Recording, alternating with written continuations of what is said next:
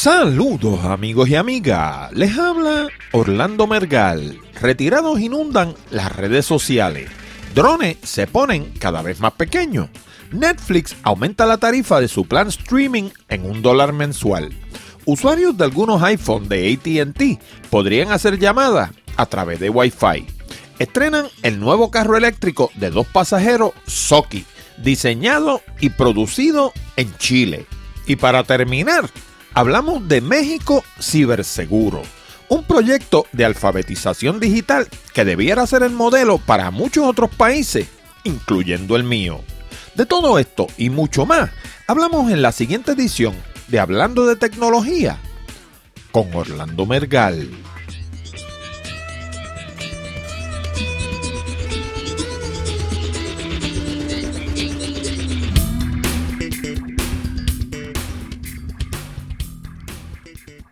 Saludos nuevamente, amigos y amigas, y bienvenidos al programa número 173 de Hablando de Tecnología.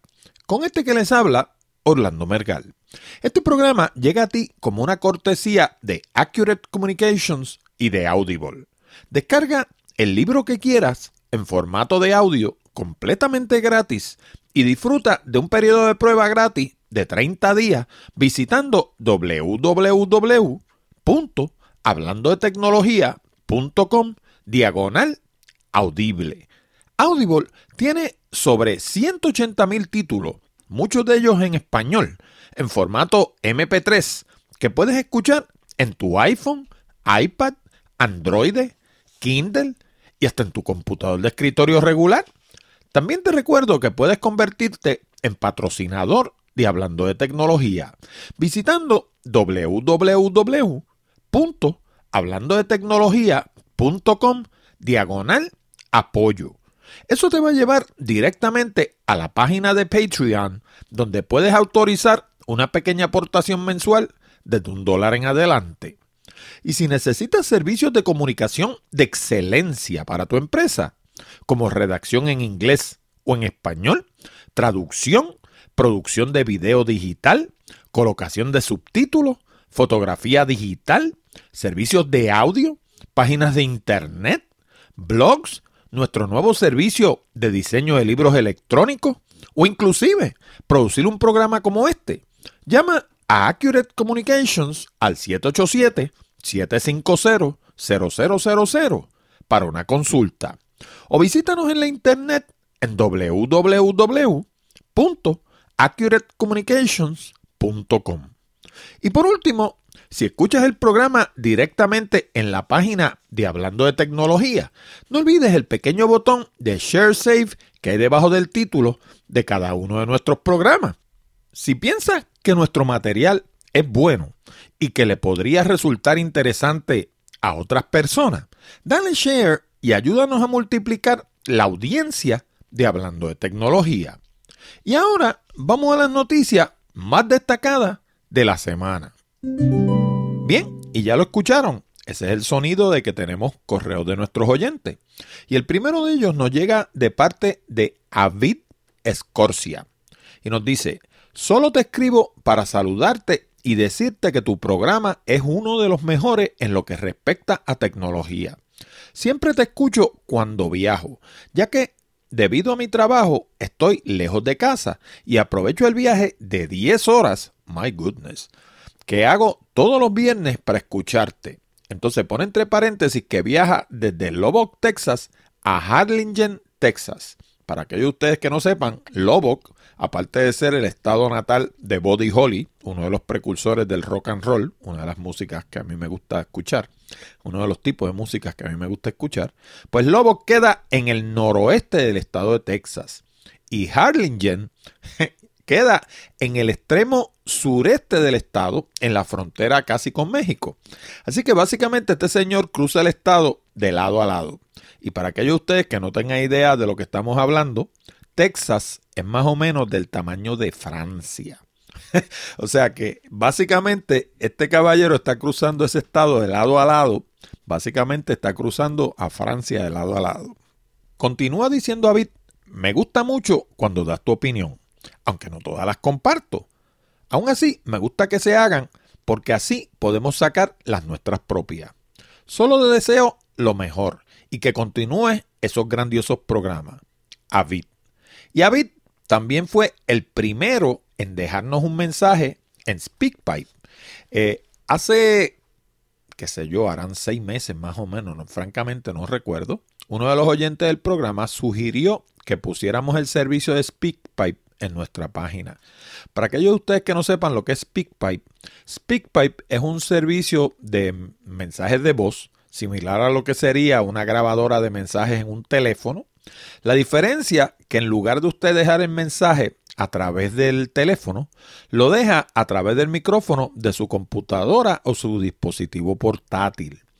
Eso da la ventaja de que la persona de cualquier sitio que nos esté escuchando puede entrar a la página y dejarnos un mensaje ahí mismo y no tiene que ir a un número telefónico. Antes nosotros teníamos un número telefónico que lo tuve repitiendo por una infinidad de programas y la realidad es que nunca llamó nadie.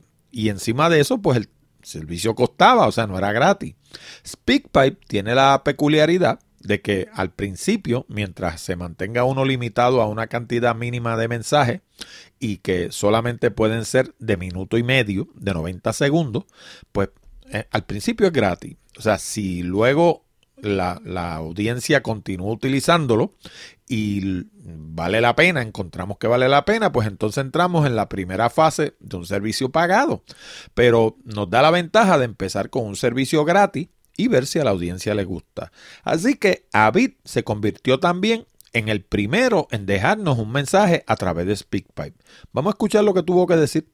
Hola, buenas Orlando, pues aquí deseándote enhorabuena por ese programa tan bueno que tienes y probando SpeakPipe a ver si soy uno de los primeros en enviar tu mensaje. Muchas gracias y otra vez continúa con tu programa porque es muy, muy bueno. Me haces una hora, dos horas de viaje muy amena cuando, cuando me toca viajar. Gracias y continúa así. Bien, y ya lo escucharon, se oye bastante bien. Eh, no, él no lo dice, pero tengo la sospecha de que eso lo grabó desde su teléfono personal, desde su teléfono inteligente. Así que si es grabado de un teléfono, la verdad que el audio se oye excelente. Si es grabado de un computador también. Así que ya lo saben. Con solo ir a la página van a ver una pestaña verde al extremo derecho de la página que dice déjanos tu mensaje hablado, le dan ahí y se va a abrir una ventanita que le permite grabar primero el mensaje, entonces segundo lo pueden escuchar Así que si no le gusta cómo quedó, sencillamente lo graban de nuevo hasta que le complazca lo que grabaron y luego que le complace, entonces nos envían el mensaje. Ya lo saben, se llama SpeakPipe y está disponible para toda la audiencia de Hablando de Tecnología. Bien, y el segundo mensaje nos llega de parte de Rafael Hernán Ateortúa Arroyave y nos dice, cordial saludo desde Medellín, Colombia. Me permito felicitarlo por sus programas. Había dejado de escucharlos por estar en otras tareas y los he retomado desde este fin de semana. Los monotemáticos le han resultado espectaculares, refiriéndose a las entrevistas que hemos hecho en los últimos meses. Le informo que yo también me encuentro en la tarea de escucharlos todos. Al respecto, me permito respetuosamente invitarlo a escuchar una serie de programas denominados Historias de la Ciencia, los cuales te prometo que voy a escuchar. Si dentro de sus múltiples ocupaciones le es posible y les resultan de su agrado. Soy fanático de ellos tanto como de los suyos. Brevemente le informo que son una serie de programas producidos por el profesor Guillermo Pineda, físico de la Universidad de Antioquía, que llevan a la fecha 327 programas. ¡Wow! Y al escuchar cómo los acontecimientos de la vida cotidiana magistralmente los convierten en temas de profundas reflexiones. Se pueden escuchar en directo, se pueden descargar como archivos de audio MP3 e incluso se pueden bajar como archivos de texto en PDF. Le incluyo la dirección en donde pueden escucharlos. Y de hecho, nos envía la dirección como parte del correo electrónico. Se la voy a colocar en la sección de enlaces del programa 0173. Adicionalmente, me permito destacar algo de ellos que han incorporado en su página y que me parece que usted podría considerar para sus programas. Es la posibilidad de bajar los archivos como audios en MP3. A mí me resultan especialmente interesantes el poder tener los programas para escucharlos al conducir el automóvil, como usted muy bien ha dicho, en medio de los atascos, trancones, taponamientos, etcétera. Esa de trancones para mí es nueva. Esa yo no la había escuchado. Había escuchado tapones y había eh, escuchado atascos. Pues ya tenemos otra versión más. Se llaman trancones. Wow. Incluso cuando se viaja por carretera son una muy buena alternativa. Estoy completamente de acuerdo con sus comentarios sobre la calidad y el contenido de las emisoras corrientes de radio, tanto en AM como en FM. Simplemente son desastrosas. Es preciso escuchar alternativas saludables para escuchar y actualizar y mejorar nuestros conocimientos. De nuevo, reitero, reitero mis felicitaciones y le envío un cordial saludo. Rafael Ateortúa. Bueno, Rafael, pues primero que todo, muchas gracias por la parte que me toca. Y sobre eso que pides de la capacidad de poder descargar los programas, pues me da, la, me da el placer de decirte que sí, que lo acabamos de incorporar, no lo teníamos disponible antes. Y te voy a decir por qué. Muchas veces cuando uno produce este tipo de programa, uno es medio paranoico y tiende a pensar que si le da esa capacidad a la gente, pues le van a copiar los programas a uno y etcétera. Pero la realidad del caso es que primero, los programas míos, quien hablo soy yo. Así que si alguien copiara el programa con la intención de colocarlo en otro sitio, realmente me estaría colocando a mí. Así que en vez de promoverse él, me estaría promoviendo a mí. Pero aparte de eso, cualquier persona que sepa lo que está haciendo aun cuando no los pueda descargar, los puede grabar con facilidad. Así que realmente eso no, no, ayudaba en nada, más que otra cosa complicaba las cosas. Así que le encendimos esa capacidad al, al, sistema porque no es algo que tuvimos que añadir, es algo que siempre estuvo ahí, sencillamente estaba apagado. Y ahora, debajo de cada programa, ustedes ven el reproductor en negro y debajo dice podcast download y lo hice en inglés. Sé que el programa es en español, pero el programa que utilizamos para hacer los podcasts no está en español. Así que, pues desgraciadamente, donde dice suscríbete, eso es un campo en el que uno escribe y le pone ahí lo que uno quiera. Pero en el caso donde dice podcast download, eso ya viene previamente programado en el sistema y no lo podemos cambiar. Por eso está en inglés. Pero nada, dice podcast, dice download en azul. Si le dan ahí, van a poder bajar el archivo en formato MP3 y colocarlo en cualquier reproductor y escucharlo en el lugar que sea, aunque no haya señal eh, de teléfono. ¿Cuál es la desventaja? Pues la desventaja es que muchos de nuestros programas son largos y van a ver a la derecha de donde dice download que le da la duración del programa y le dice el tamaño del archivo. Y para que tengan una idea, el archivo de la semana pasada, que no es de los más largos que hemos producido, eh, duraba una hora, 17 minutos y 14 segundos. Y el tamaño en megabytes es de 61 en el mundo de las computadoras de hoy en día, 62 megabytes no son gran cosa, pero en un teléfono pueden ser un montón, porque muchos teléfonos tienen una memoria limitada. Así que nada, se lo, se lo incluí ahí, es algo que se puede encender y apagar, se lo dejé encendido porque aparte de darle la capacidad de bajar los archivos, también le dice de qué tamaño es el archivo antes de que se comprometan a bajarlo. Aparte de eso, debajo, para aprovechar, hay otro botón que dice suscríbete y te da la opción de suscribirte en iTunes, si tienes un dispositivo iOS, de bajar una aplicación para Android, si lo que tienes es un teléfono Android, e inclusive hay programas que piden la dirección del feed de RSS, que en inglés quiere decir Really Simple Syndication.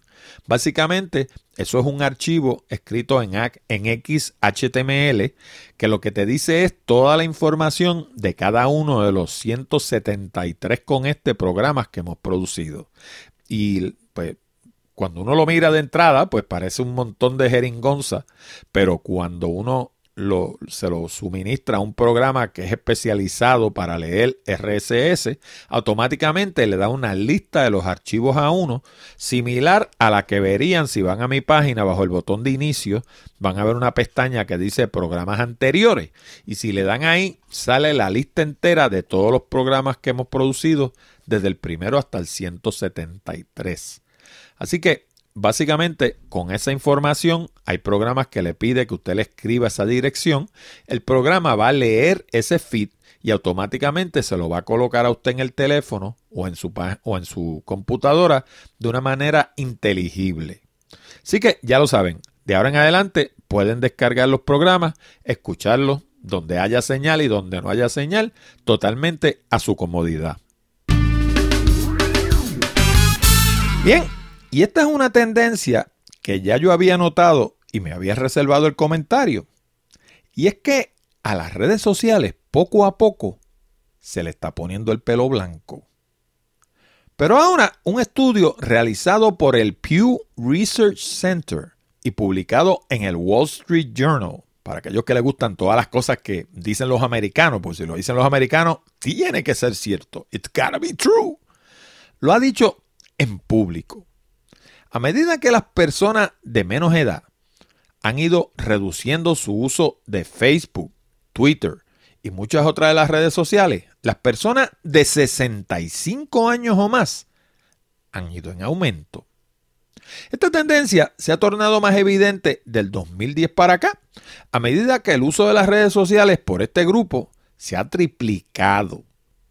Según el estudio, 35% de las personas encuestadas mayores de 65 años dijeron que usan las redes sociales, comparado con solo el 2% en el 2005 y el 11% en el 2010.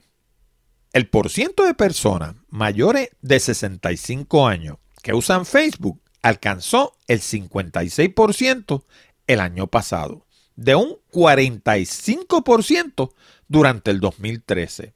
Y las que utilizan Twitter se duplicó de un 5% en el 2013, que no parece mucho, a un 10% en el 2014. Como quiera no parece mucho, pero sigue siendo el doble. Y a pesar de que este es un estudio hecho en los Estados Unidos entre americanos para americanos, la realidad del caso es que es algo que yo lo vengo observando hace tiempo en Puerto Rico también. Y es que particularmente Facebook, no tanto Twitter, pero Facebook básicamente está lleno de personas de la tercera edad en gran medida. Y las conversaciones más extensas precisamente se dan entre personas de la tercera edad. O por lo menos de 50 en adelante, vamos a ser generosos. O sea, cuando usted observa la mezcla de personas que están compartiendo en Facebook, empieza a ver que el grueso de ellos son personas de mayor de 50 años o sea, de más de 50 años. Pero, ¿qué características tiene este grupo de nuevos adeptos a Facebook y Twitter, aparte de esa mediana edad? Pues, primero que todo, la mayoría son retirados. Y al ser retirados, pues obviamente tienen tiempo en sus manos. O sea, son gente que pues, tienen el tiempo de estar metidos en Facebook y pasar las horas muertas ahí. Y hay gente, algunos de ellos que yo, por lo menos en la, aplicación de, eh, ¿cómo se llama? La aplicación móvil, eso tiene unas bolitas verdes que se encienden cada vez que la persona está conectada. Y hay gente que yo los veo conectados ahí a las 8 de la mañana, a las 2 de la tarde, a las 7 de la noche, a las 11 de la noche, a las 3 de la mañana. o sea, básicamente están eternamente metidos en Facebook. Y pues son una, de las explicaciones precisamente es esa, que son personas que tienen tiempo en sus manos. Pero aparte de, de tener tiempo en sus manos de más, aparte de eso, es un grupo educado, no es un grupo torpe, es un grupo educado porque es la fuerza laboral que se ha ido retirando y que se concentra en Facebook a conversar unos con otros. Y también son los de mejores ingresos, porque son personas, muchos de ellos que provienen de, buenos trabajos y que, y que, y que de nuevo se reúnen en Facebook a compartir sus ideas y sus intereses, ¿no? Y que utilizan la Internet más que el promedio de la población general. La, la, realidad es que hay un grupo que es bien vocal, que es el que se pasa en las redes sociales, y el grueso de la gente vive al margen de la Internet. Estoy hablando de la gente de esa edad, no de la gente en general. El grueso de ese grupo vive al margen de la Internet. Este grupo en particular está más conectado y mayormente están conectados a través de las redes sociales.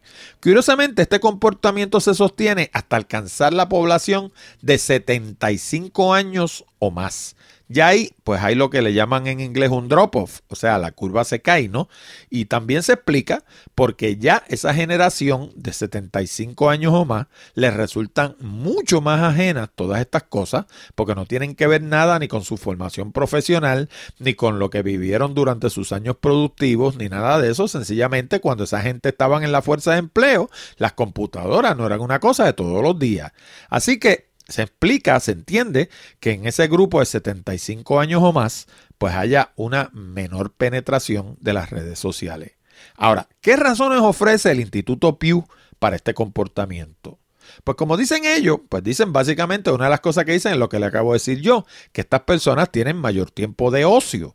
Y como tienen mayor tiempo de ocio, una de las cosas en, la que la en lo que lo invierten es en las redes sociales. ¿Por qué? Porque entre otras cosas le ofrece aunque sea falsa, le ofrece una cierta seguridad, porque no es lo mismo usted salir de su casa y exponerse al mundo donde hay tanto bandido hoy en día, que quedarse tranquilito en su casa, prende la computadora, está conectado al mundo y está encerrado entre cuatro paredes y una puerta, donde por lo menos está, siente usted un poco más seguro. No necesariamente así, porque en la internet hay bastantes bandidos ya de por sí, pero por lo menos le ofrece, aunque sea falso, un sentido de seguridad.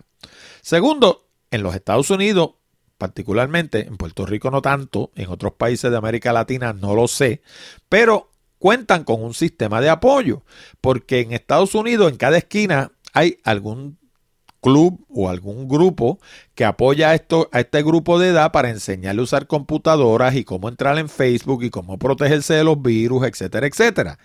En mi caso, yo hace, déjame ver, para allá para el 2008, 2007, más o menos, yo produje dos DVD que se llamaban La Internet en la Edad de Oro y las computadoras en la Edad de Oro.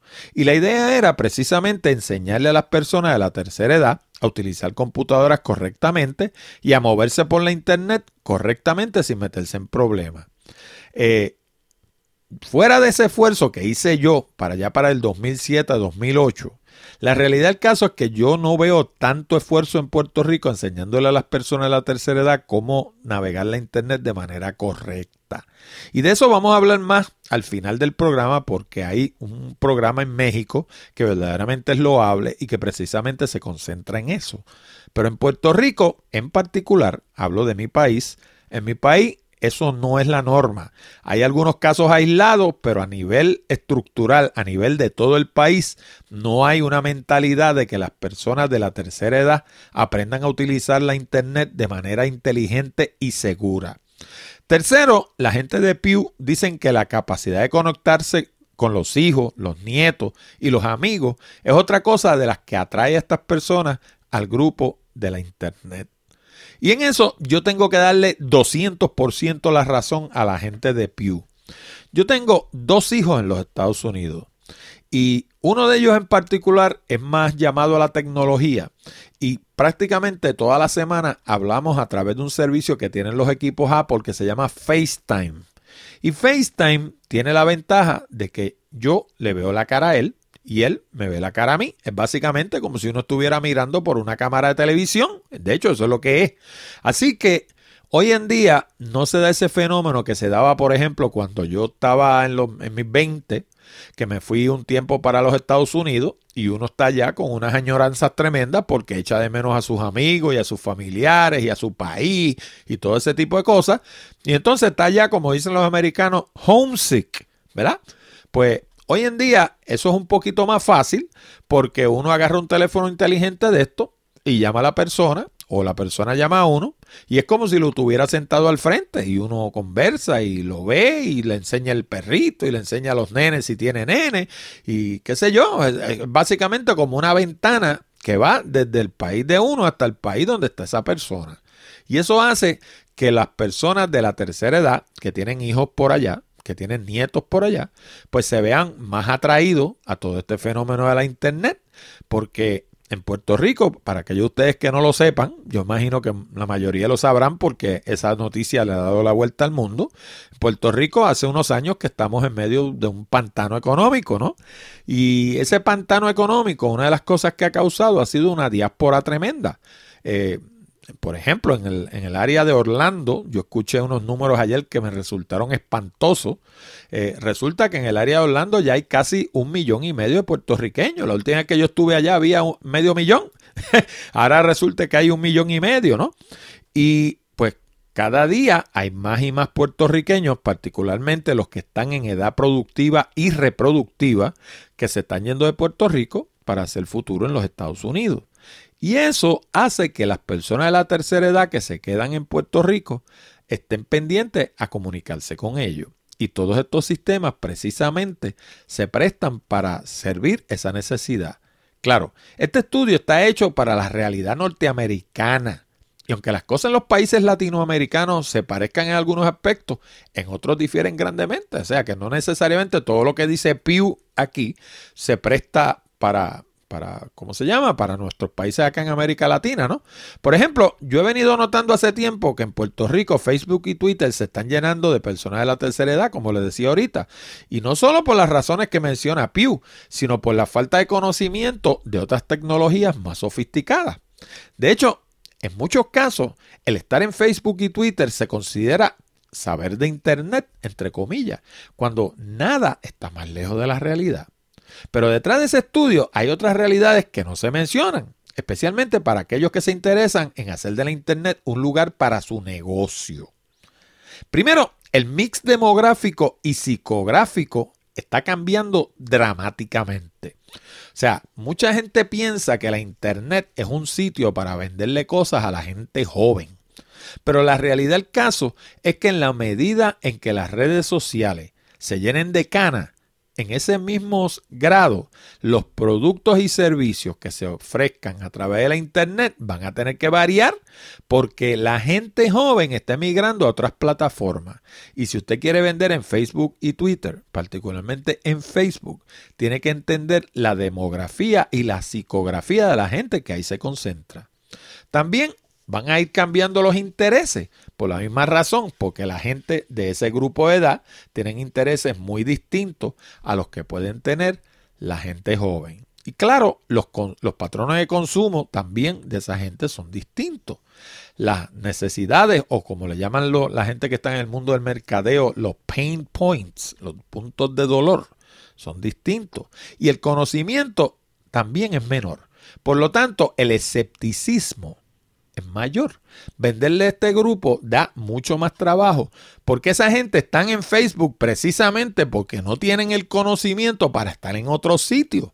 No tienen el, el wherewithal, el, know-how, la, la manera de poder hacer otras cosas más sofisticadas con la Internet y lo único que saben como dicen aquí y como yo me paso bromeando, es de Facebook y Twitter.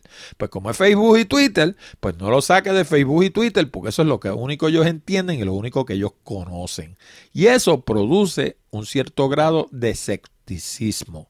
No es tan fácil venderle a este grupo como podría ser quizás venderle a un grupo más joven. La población joven a la misma vez se aleja poco a poco porque lo que sucede aquí es como todas las generaciones, cuando nosotros éramos jóvenes, por ejemplo, no queríamos andar con los viejos. Uno, no quería andar con mami ni con papi.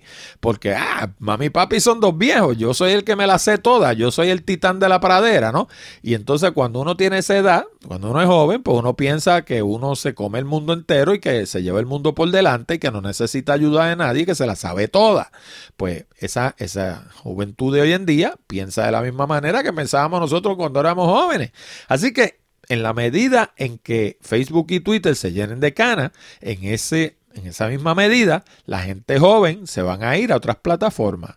Y la capacidad de monetización para los dueños de la plataforma también va a variar. Si le sumamos a todo esto el movimiento cada vez mayor hacia los dispositivos móviles, vamos a ver que la población de mayor edad tiene una percepción totalmente distinta de estos aparatos y los utiliza con fines totalmente distintos también. O sea, la gente joven son fanáticos de los apps y utilizan la internet con unos propósitos bien distintos a los que los utiliza la gente de la tercera edad como estábamos hablando ahorita, eh, el, efecto de, FaceTime, por ejemplo, entre las personas de la tercera edad o los mayores de 50, si le podemos decir así, es bien importante porque esa gente tiene toda su familia fuera de Puerto Rico y los puertorriqueños somos bien gregarios. Para los puertorriqueños la familia es esencial. Así que los puertorriqueños van a hacer, y los, los latinoamericanos en gran medida también, van a hacer todo lo que esté a su alcance para, aunque sea de manera electrónica, mantener esa familia lo más unida posible. Y una de las maneras de mantener esa familia unida es precisamente a través de estas tecnologías. De hecho, les incluí también un enlace a otro estudio del Instituto Pew sobre los teléfonos inteligentes en personas de mayor edad. Porque van a notar que lo que le estoy diciendo, que el uso de los teléfonos inteligentes en este sector es bien distinto que el de los grupos jóvenes que escuchamos por ahí todos los días de las cosas que hacen con los teléfonos. Así que los exhorto a darse la vuelta por hablando de tecnología.com diagonal 0173 para que revisen estos estudios.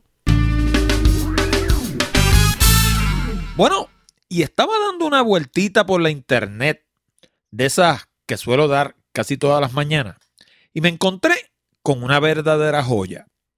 Se trata de una novela titulada El asesino basura, del autor panameño Olmedo.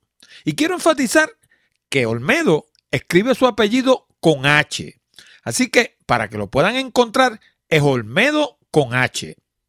¿Y por qué les hablo de una novela en un programa de tecnología?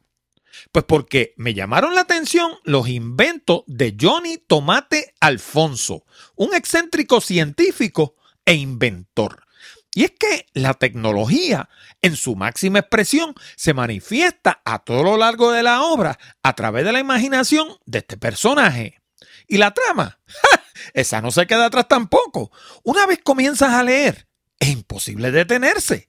Y no lo digo yo, lo dicen críticas como la novela de las novelas, para los que busquen calidad y personajes delirantes, diferentes y concienzudamente descritos. ¿Qué más se puede decir de un libro después de críticas como esa? Si te gusta el mundo de la tecnología, la ficción y la aventura de suspenso policíaca, en El asesino basura lo encuentras todo. ¿Que cómo lo puedes obtener? Pues bien fácil, en www.hablandodetecnología.com diagonal el asesino basura. Eso te va a llevar directamente a la página de Amazon donde la puedes obtener para la plataforma Kindle o en papel tradicional. Este fin de semana lee un libro distinto, un libro que te agarra y no te suelta hasta que lo termines. Ordena ahora mismo el asesino basura. Bueno, ¿y cuántas veces hemos oído aquella frase trillada de la mosca en la pared? Refiriéndose a la capacidad de escuchar lo discutido en una reunión privada. Bueno, pues ese día puede que esté más cerca de lo que piensa con los nuevos drones, que son del tamaño de un insecto y que la mayoría de las agencias de espionaje del mundo están desarrollando y que todas niegan vehementemente. Muchas admiten que están experimentando con el concepto con el objetivo, de, entre comillas, de ayudar en el rescate a víctimas de desastre. Yeah, right. Pero luego de lo que hemos conocido de los atrevimientos del NSA, nadie piensa que ese sea el único propósito con el que están desarrollando estos aparatos. De hecho, en la sección de enlace de hablando de tecnología.com diagonal 0173, estoy incluyendo el enlace a una serie de diapositivas provistas por la revista digital PC Magazine, en la que se muestran ocho modelos distintos de estos microdrones. Algunos son tan diminutos que prácticamente son indetectables. Y yo, como soy un poco cínico, me puse a pensar qué pasaría si le diéramos un buen zarpazo a uno de estos drones con uno de esos matamoscas electrificados que venden en las tiendas por departamento, ¿no? ¿Se achicharraría el aparato? Si la cosa sigue como va, vamos a ver sistemas de detección de microdrones en más y más organizaciones. Una especie de, ustedes han visto los aparatos estos que tienen la lámpara violeta adentro que atraen a las moscas y a los mosquitos y cada rato uno oye que uno de ellos hace y se achicharran. Pues alguna versión más sofisticada de eso vamos a tener que poner en las oficinas, porque ahora con esto de los microdrones, que algunos de ellos son del tamaño de un mosquito, pues estamos hablando de, un problema serio, ¿no? Y como les digo, en el, en el, enlace que les coloqué en la sección de enlace de hablando de tecnología.com diagonal 0173, hay una serie de diapositivas donde los pueden ver allí. Inclusive hay videos para que vean que no les estoy mintiendo. Estos aparatos existen. Y cada día pues van a, vamos van a ver más y más y se va a convertir eventualmente en un problema, ¿no? Nada, que como decía Bob Dylan en su famosa canción aquella de 1964, Times, they're changing. Bueno, ¿Y te has preguntado alguna vez cuánto de lo que aprendiste en la universidad o en la escuela todavía está al día? La realidad es que muchas de las profesiones que se practican hoy en día ni siquiera existían hace 5 o 10 años atrás. Déjame darte un ejemplo. Cuando yo estudié mi maestría en comunicación, la Internet no se conocía. De hecho, compré mi primera computadora en el 1985 para hacer mi tesis. Y la gente que teníamos computadora éramos tan poquitos que la mayoría hasta nos conocíamos. Hoy la mayoría de la gente lleva mucho más poder de computación en el teléfono inteligente que llevan en el bolsillo. En un mundo así da trabajo mantenerse al día y la obsolescencia tampoco es una opción. La mayoría de las profesiones exigen que nos mantengamos al día. De lo contrario, las oportunidades van a ir a parar a manos de nuestros competidores. Una de las mejores maneras de mantenernos a la vanguardia es leyendo. Pero, ¿quién tiene el tiempo de leer en este trajín que llevamos a diario? Yo le busqué la vuelta a ese problema desde la década de los 80. Para aquella época se conseguían todos los libros del momento grabados en cassette. Poco después, durante la década de los 90, comenzaron a venir en CD y con la llegada de la Internet surgió Audible.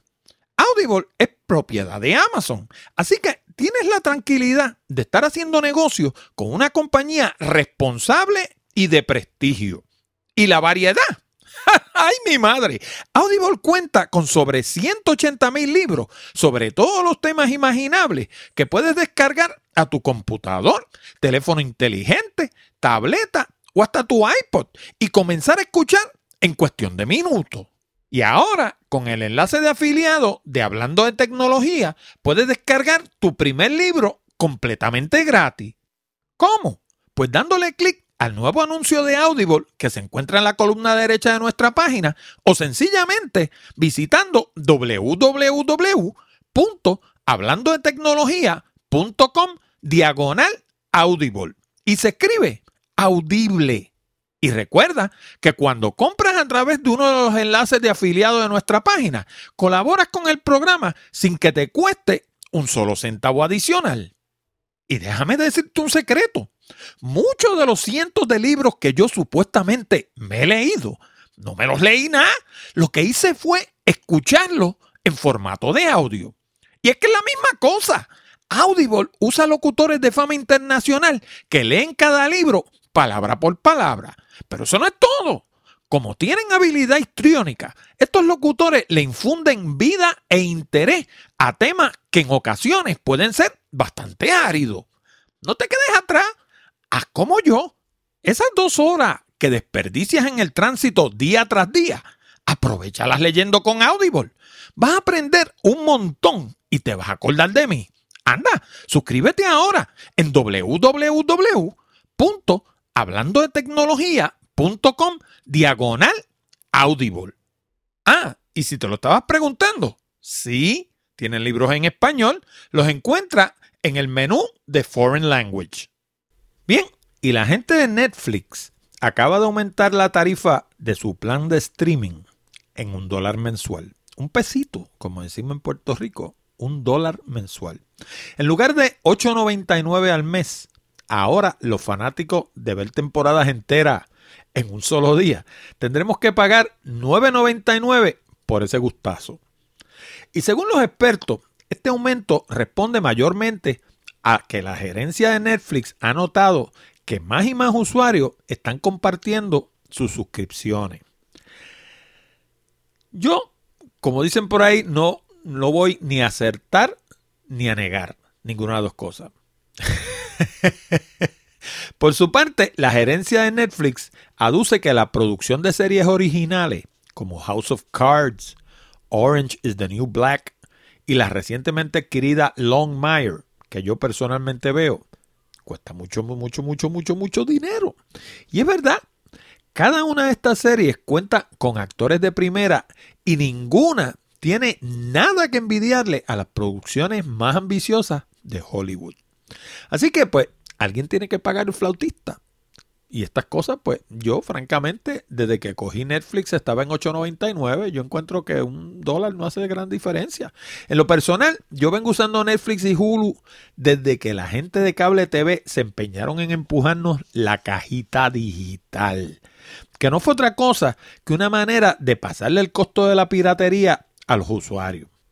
El mismo día que cambiaron al convertidor digital, ese mismo día yo di de baja un servicio que había tenido desde comienzos de la década de los 80. ¿Por qué? Porque para mí el convertidor digital no es otra cosa que un anacronismo. Básicamente es regresar a la cajita original de cable TV, que la mayoría de la gente ni se acuerda de ella, pero yo me acuerdo perfectamente, era una cajita dorada, más o menos del tamaño de lo que hoy en día sería un teléfono inteligente, bueno, más o menos del tamaño de una cajita de Apple TV. Y esa cajita iba encima del televisor. Y básicamente eso lo que hacía era lo que le llamaban un scrambling de la señal. Básicamente la señal ellos la transmitían distorsionada y esta cajita lo que hacía era corregir esa señal para que se viera bien en el televisor. Pero esa cajita no entraba en nada en las funciones del televisor. No así la cajita de hoy en día. La cajita de hoy en día hace un scrambling a nivel digital, pero aparte de eso, toda la función de cambiar los canales y todo eso está en la bendita cajita. Y es una majadería, es una porquería, es un anacronismo. Y entonces, como le digo, básicamente lo que han hecho es pasarle el costo de esa piratería, que no encuentran cómo controlarla, pasarle ese costo al cliente. Y que el cliente pague por cajita, que lo que hacen es distorsionarle su servicio. Y yo me rehuso a hacerlo. Yo ese mismo día lo di de baja.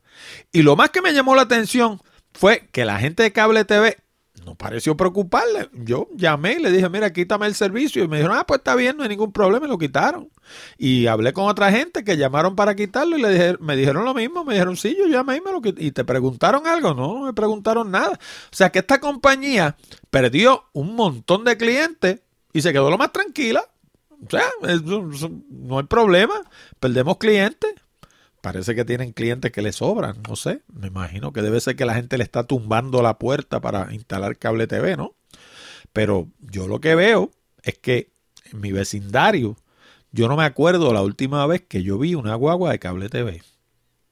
O sea, básicamente se han quedado sin clientes, por lo menos donde yo vivo. La instalación está ahí, todas las casas están equipadas para cable TV, pero yo no me acuerdo la última vez que vi una guagua de ellos. Así que básicamente la gente se le fue.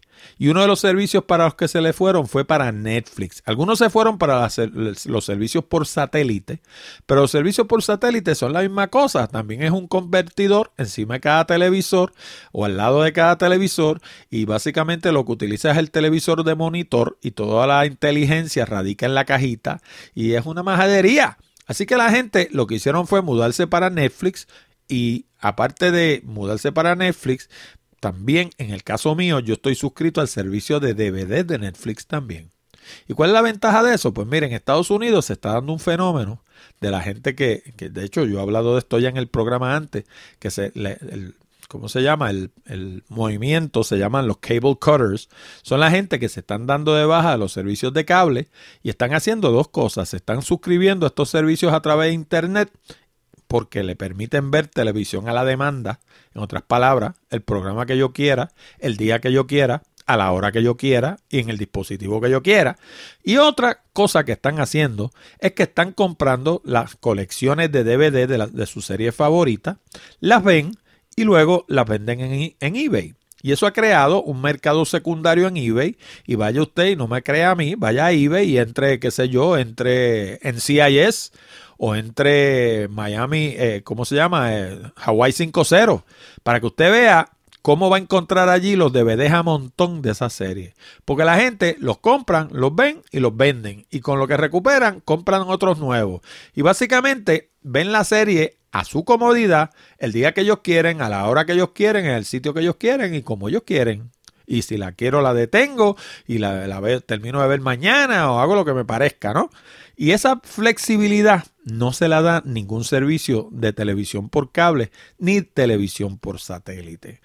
Claro, van a ver quien diga, sí, pero puedes grabar los programas. Sí, puedes grabar los programas, pero eso incluye un trabajo adicional. Pues yo lo que hago es que sencillamente todas esas series las pido a través del servicio de DVD de Netflix y las series que son un poco más viejas o que son producidas originalmente por Netflix, sencillamente las veo a través del servicio de streaming. Así puedo ver todas las series que veía en cable TV en DVD y otras que no veía a través del servicio de streaming, como puede ser, por ejemplo, House of Cards, que por cierto está buenísima, o la de Longmire, que a mí me encanta también. En aquellas raras ocasiones en las que los trogloditas del correo me parten algún disco, sencillamente me comunico con Netflix de inmediato, me lo reemplazan sin chistar y encima de eso me envían un disco gratis por el mal rato. Así que nada, un pesito más, que más da, todavía lo encuentro más que razonable.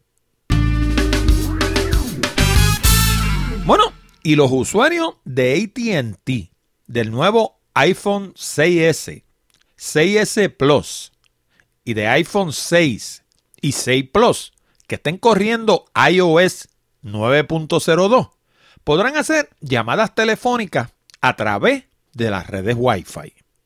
No así los usuarios del iPhone 5 o 5S que aunque sean capaces de funcionar con el nuevo iOS 9, no van a tener dicha capacidad. El anuncio vino luego de que la Comisión Federal de Comunicaciones aprobara el nuevo servicio el pasado 8 de octubre. La nueva capacidad no requerirá ninguna alteración al teléfono ni el uso de app alguno. Sencillamente, cuando la señal celular esté tan débil que sea imposible hacer llamadas, lo cual sucede, por cierto, en mi área todos los días. El sistema sencillamente va a usar la conexión Wi-Fi para realizar la llamada. Con este anuncio, ATT se convierte en la tercera compañía norteamericana en ofrecer este servicio después de T-Mobile y de Sprint. Y quiero aprovechar para hacer un comentario sobre una torre de telefonía celular que dicho sea de paso están construyendo cerca de donde nosotros estamos en Carolina. Y nosotros broviamos con la torre porque le ponen un tornillo todos los días. O sea que nosotros estimamos que mal tasado ese servicio debe estar funcionando, qué sé yo, como para el 2025, una cosa así, ¿no? Eh, ayer pasé por allí y le estaban poniendo un par de tonterías, pero la realidad es que va a velocidad de lapas cojas. aquellos de ustedes que no sepan lo que es una lapa, es un insecto de estos que básicamente se arrastran por el suelo y que van lentísimo. Pues imagínense esa lapa, pero coja, que le falta una patita, así que va más lento todavía. Pues esa velocidad va a la construcción de esa torre. Así que nada, yo quiero aprovechar este momento para nada, pedirle a la, gente de ATT, bendito, que le impriman un poquito de velocidad a la torre, porque ya estamos cansados de tener que salir afuera a coger nuestras llamadas porque cada vez que el teléfono celular suena, si lo cogemos dentro de la estructura, las llamadas se caen. Así que tengo básicamente un teléfono celular exterior, por lo menos en el área donde yo resido, que es en Villa Carolina. Eh, si me salgo de ahí, pues obviamente en otros sitios hay buena señal, pero donde nosotros estamos, realmente lo que tenemos son teléfonos celulares para exteriores. No funcionan dentro de la estructura. Y lo gracioso del caso es que ahora tienen un anuncio de televisión que ya lleva corriendo un par de meses, donde la persona se queja de que los videos no le tocan, de que las llamadas se le caen, de que tiene que salir de la estructura para coger las llamadas. Y entonces, curiosamente, el anuncio es de ATT refiriéndose a las compañías que compiten con ATT, ¿no? Pero yo cada vez que lo veo, lo que me recuerda es todos los problemas que yo tengo con ATT. Así que por lo menos en mi caso, ese comercial tiene el efecto opuesto de lo que ellos les gustaría que tuviera. A mí lo que hace es que me revuelca el espíritu cada vez que veo ese comercial de ATT. Así que nada, pónganle por lo menos tres tornillos a la torre diariamente en vez de uno. A ver si antes del 2025 tenemos una telefonía celular aquí que sirva para algo. Gracias, ATT. Bueno, y si ya te cansas de acumular likes, suscriptores, seguidores, conexiones, o sabe Dios qué, en las redes sociales, y no encuentras manera de convertirlos en beneficio económico para ti o tu empresa, entonces mi nuevo libro para el Kindle de Amazon, Desarrolla tu plataforma en terreno firme, es la solución que estabas buscando. Con Desarrolla tu plataforma en terreno firme, vas a aprender a desarrollar tu propia lista, a publicar un blog que no se afecte por los cambios de algoritmo de los motores de búsqueda, a publicar un podcast como este y desarrollar una audiencia mundial, a utilizar encuestas para conocer exactamente lo que quiere tu audiencia, a publicar libros que te proyecten como un autor, ayuden a hacer crecer tu lista y produzcan ingresos, a utilizar las redes sociales como para promover tu propia plataforma en lugar de la de ellos y hacer crecer tu lista, celebrar seminarios presenciales y llevar a esos participantes a tu plataforma en la Internet, desarrollar y celebrar webinars que te proyecten como un experto, contribuyan al crecimiento de tu lista y te produzcan ganancias, usar el correo electrónico de manera legal y ética para comunicarte con tu audiencia y producir ingresos y hasta valerte del correo regular, un recurso en el que pocos piensan para atraer nuevas personas a tu audiencia, hacer crecer tu lista y edificar tu plataforma. ¿Y sabes qué? El 90% de las técnicas y estrategias descritas en este libro son las mismas que he utilizado por años para publicar blogs, podcasts, libros, páginas de internet y una infinidad de proyectos más. Por eso sé cómo funcionan y ahora por primera vez las comparto contigo en Desarrolla tu plataforma en terreno firme. Y ni siquiera tienes que tener un Kindle para leerlo, porque la aplicación de Kindle viene para iOS, Android, BlackBerry, Macintosh y Windows. Y además es 100% gratis. Ordena tu copia hoy mismo. Todo lo que tienes que hacer es visitar www.desarrollatuplataforma.com y te va a llevar directo a la página del libro en Amazon. Bueno, y los chilenos están de plácemes con el estreno del nuevo carro eléctrico de dos pasajeros Soki, diseñado y producido en ese país. El nuevo Soki tiene un diseño industrial super futurista que incluye un tren de tres ruedas con dirección delantera, cristales oscuros, forma aerodinámica y puertas que abren hacia arriba. Solamente caben dos pasajeros y van uno al frente del otro. O sea, básicamente parece como una motora con una carrocería por encima, ¿no? Y está pensado, en mi opinión, está pensado para varones, porque aun cuando usted abre la puerta, el, el, ¿cómo se llama? El alto que tiene que brincar la persona para entrar dentro del vehículo es bastante. Y a menos que la mujer vaya en pantalones, pues puede ser comprometedor. Sí, así que yo pienso que el que diseñó este carro era varón y lo diseñó pensando en varones y no pensó en ese detalle. Las puertas debieron haber abierto un poco más abajo para que la, ¿cómo se llama? Las peripecias que uno tenga que hacer para montarse el vehículo sean menos. El vehículo recorre 60 kilómetros con una carga, que acá en Puerto Rico y en los Estados Unidos, que piensan en millas, estamos hablando de 37.7 millas de distancia. Eso lo convierte en lo que se llama, o lo que yo llamo, un vehículo citadino, queriendo decir que esto es un vehículo que es excelente si su vida se desarrolla en una ciudad pequeña, donde usted se mueva para allá y para acá, pues ese vehículo es excelente. Pero si usted es del tipo de persona como el que hablábamos ahorita, que guía todos los días de un lado al otro de Texas, este vehículo no es para usted. Porque a los 60 kilómetros se paró. No hace más nada, no camina y la batería tarda tres horas en cargar. Así que ese es el caso no solamente de este vehículo, sino todos los vehículos eléctricos. Una de sus limitaciones es precisamente la distancia que pueden recorrer con una carga y el problema que es cargarlo. Porque en el caso de un vehículo de gasolina, pues usted tiene un límite de millas que puede recorrer porque obviamente tiene un tanque de gasolina. Esa gasolina le va a dar tantas millas por galón y cuando se acaben los galones, pues se acabaron las millas. Pasa lo mismo. Pero la diferencia es que un automóvil tradicional, usted se detiene en una estación de gasolina, le llena el tanque de nuevo y sigue caminando lo más feliz y qué sé yo, invierte 10 minutos, 5 minutos, lo que sea, en llenar el tanque y seguir caminando. No ha sido un vehículo eléctrico que usted tiene que cargarle las baterías y como vemos en el caso del Soki, pues tarda 3 horas en cargar. Así que no es un, vehículo para moverse largas distancias. De hecho, en la página donde, eh, donde hablan del vehículo, que está incluida en la sección de enlace de hablando de tecnología.com, diagonal 0173, aparece un video donde aparece el creador del vehículo y precisamente él hace esa aclaración de que es un vehículo para ciudad, lo que yo llamo un vehículo citadino. Y básicamente pues está diseñado para si, si usted vive, digamos, para darle un ejemplo en España, si usted vive en Toledo, y toda su vida se desarrolla en Toledo, en el área de la ciudad de Toledo, pues esto es un vehículo excelente para usted, porque usted se va a mover allí en esa periferia. El vehículo es pequeñito, que eso es otra ventaja, así que lo alinea donde quiera, lo estaciona donde quiera. Eh, es un, vehículo perfecto para ese uso. Si usted tiene que cruzar Texas, olvídese del carrito, que ese carrito no es para usted. Aparte de eso, tengo que decir que luce bonito, y moderno. A mí personalmente me gusta porque está de lo más aerodinámico, lo más bonito.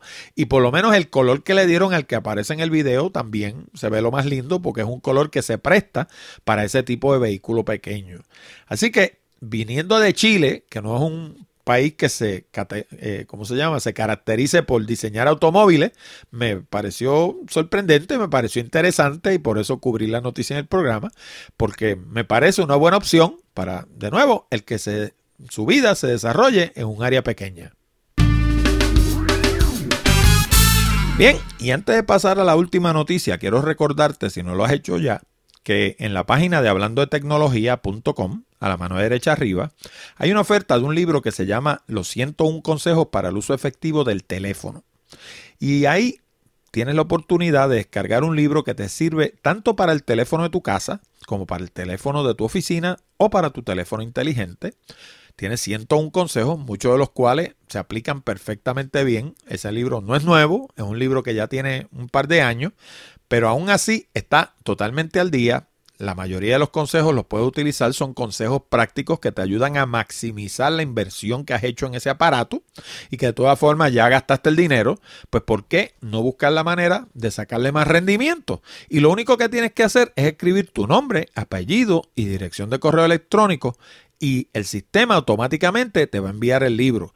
Y si no quieres ir a la página, puedes ir directamente a hablando de tecnología.com diagonal teléfono y eso te va a llevar a una página donde puedes hacer exactamente lo mismo, escribir tu nombre, tu apellido y tu dirección de correo electrónico y el sistema te va a enviar el libro automáticamente. Y aparte de eso, pasas a formar parte de la lista de oyentes de Hablando de Tecnología y como consecuencia de eso, toda la semana vas a recibir un recordatorio cuando publiquemos un programa nuevo.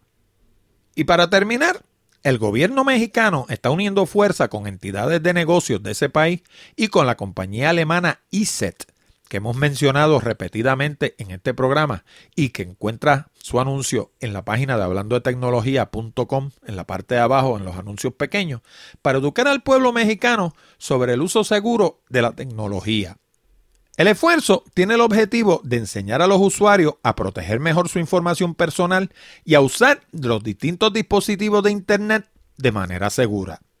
ISET produce distintos programas para protegernos de los virus, los ataques maliciosos y hasta los esquemas de phishing que afectan a tanta gente. Pero la mejor herramienta de todas es el conocimiento. Nada puede protegernos de nuestra propia ignorancia. En la mayoría de los casos, todos estos esquemas requieren de una acción física por parte del usuario y los hackers logran que el usuario realice dicha acción a través de la ingeniería social. La ingeniería social recurre a técnicas de psicología para lograr que las personas realicen ciertas acciones producto de la desesperación, el descuido y distintas emociones. Por ende, el adiestramiento para aprender a protegernos de estos hackers va mucho más allá de la mera tecnología. En mi caso, yo he venido hablando de estas cosas desde que hacía el programa de radio con Jorge Seijo, por allá por el 2007 o el 2008 más o menos. Y luego de eso he seguido con la prédica desde que comenzó hablando de tecnología. De hecho, yo siempre les he hablado a ustedes de lo que se llama NOD 32, NOD 32, que está diseñado para la PC, o Internet Cyber Security, que es el que está diseñado para la Macintosh. Y cualquiera de los dos lo puedes obtener a través de la página de hablando de tecnología.com. Si vas en la columna de la derecha y sigues hacia abajo, eventualmente vas a ver un botón que dice ESET. Se escribe E-S-E-T. Y en ese botón te va a llevar a la página de ellos. Y la página es tan inteligente que si llegas desde una Macintosh, te va a ofrecer el programa para Macintosh. Y si llegas desde una PC, te va a ofrecer el programa para PC. Y en ambos casos, si compras el programa, pues obviamente nosotros vamos a devengar una pequeña comisión. Y es tu manera de, de, cooperar con el programa sin invertir un solo centavo, porque el programa te va a costar exactamente lo mismo si lo compras por tu cuenta o si lo compras a través de nuestro enlace de afiliado. Para que tengas una idea de lo que te estaba hablando, de que yo llevo una infinidad de años hablando de esto, tan temprano como en el episodio número 3 de este podcast, que se publicó el 3 de septiembre del 2010, y mucho antes de eso, en varios de los 76 programas que hice con Jorge Seijo y que también están disponibles en hablando de tecnología.com, hablé extensamente sobre el tema del phishing, la ingeniería social, los virus, los gusanos, los hackers y las medidas de seguridad que puedes tomar para protegerte de todas estas cosas.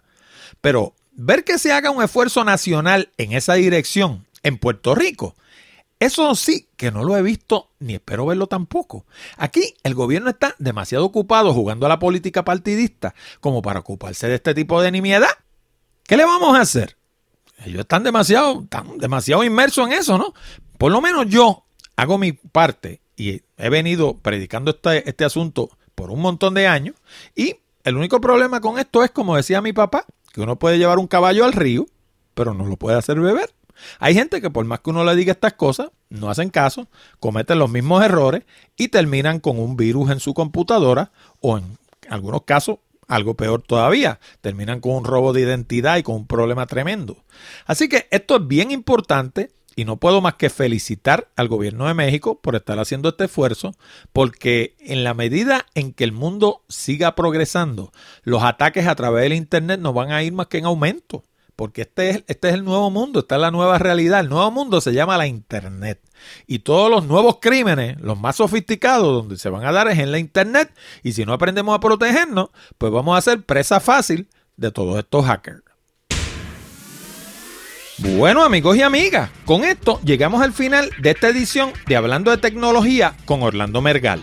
Recuerda que puedes enviar tus preguntas, comentarios y sugerencias a la dirección de correo electrónico contacto arroba hablando de tecnología.com o a través de nuestro nuevo servicio de SpeakPipe en hablando de tecnología.com en la pestaña verde que está a mano derecha.